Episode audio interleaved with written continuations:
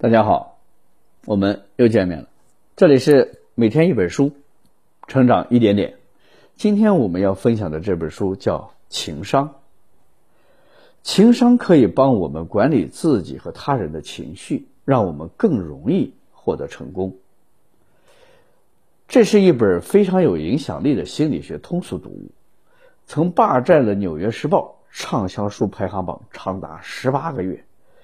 再版无数次，在这本书中，格尔曼通过无数个发生在我们身边的、能与读者产生共鸣的小故事，讨论人类情绪的产生，以及不同的情绪控制所产生的结果，把深奥的情商理论变成了人人可以理解并且可以轻松掌握的人生技巧。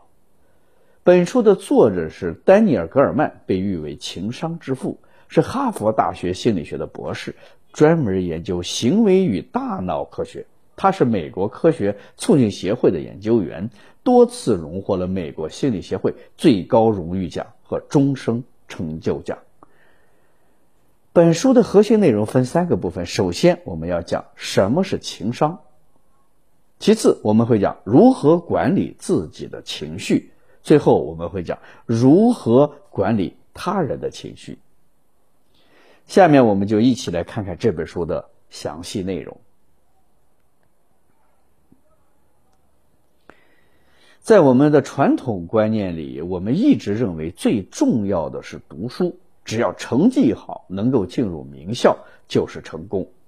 但是最近几年，在名校里经常会发生学生杀人或者投毒的事件，最广为人知的是复旦大学的投毒案。他仅仅因为一些生活的琐事，就在同伴喝的水中投毒，造成了不可挽回的人间惨案。既然是复旦大学的高材生，智商肯定很高，那么造成惨案发生的本质原因是什么呢？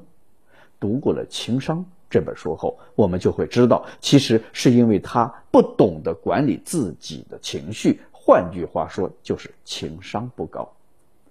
这本书的作者丹尼尔·戈尔曼是哈佛大学的心理学博士。他在1995年写了《情商》这本书，反响巨大，曾霸占了《纽约时报》畅销书排行榜长达18个月，再版了无数次。正是因为这本书，让情商这个概念走出了心理学研究的象牙塔。走向了大众，变成了家喻户晓的热门词儿。更重要的是，格尔曼提出了情商比智商更重要的观点，打破了一直以来智商决定论。在这本书中，格尔曼通过无数个发生在我们身边的、能与读者产生共鸣的小故事。讨论了人类的情绪产生以及不同的情绪控制所产生的结果，把深奥的情商理论变成了人人可以理解并且可以轻松掌握的生活技巧。接下来，我们就从这本书的第一个部分开始：什么是情商？首先，我们来说第一个部分：什么是情商？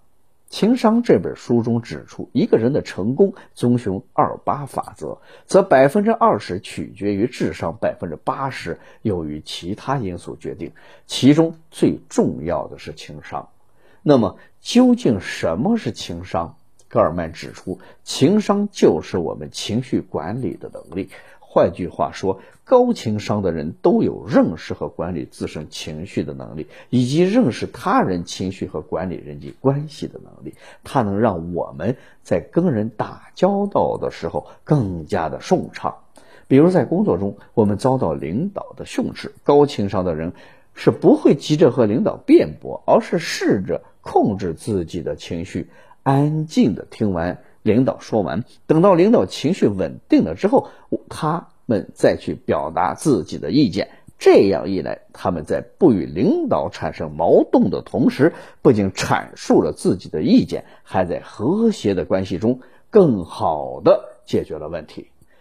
第二个部分是我们如何管理自己的情绪。知道了什么是情商之后，我们要懂得如何管理自己的情绪。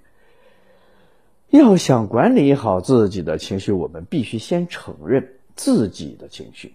我们对自己的情绪要有自我觉察的能力，也就是说，在情绪爆发时，我们能够跳出自我，自己变成一个旁观者，然后以旁观者的角度来看待自己的情绪，从而意识到自己的情绪状态。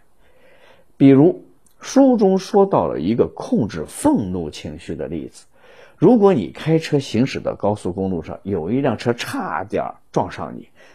情况非常的危险，你被吓出了一身冷汗，后怕之后，你当然会非常的生气，这股怒气会让你产生报复的想法，你猛踩油门冲了上去。如果后面另外一辆汽车向你鸣笛，你还会把怒火发泄在后面那辆车的司机上。如果放任这样的情绪下去，那么后果简直不敢想象。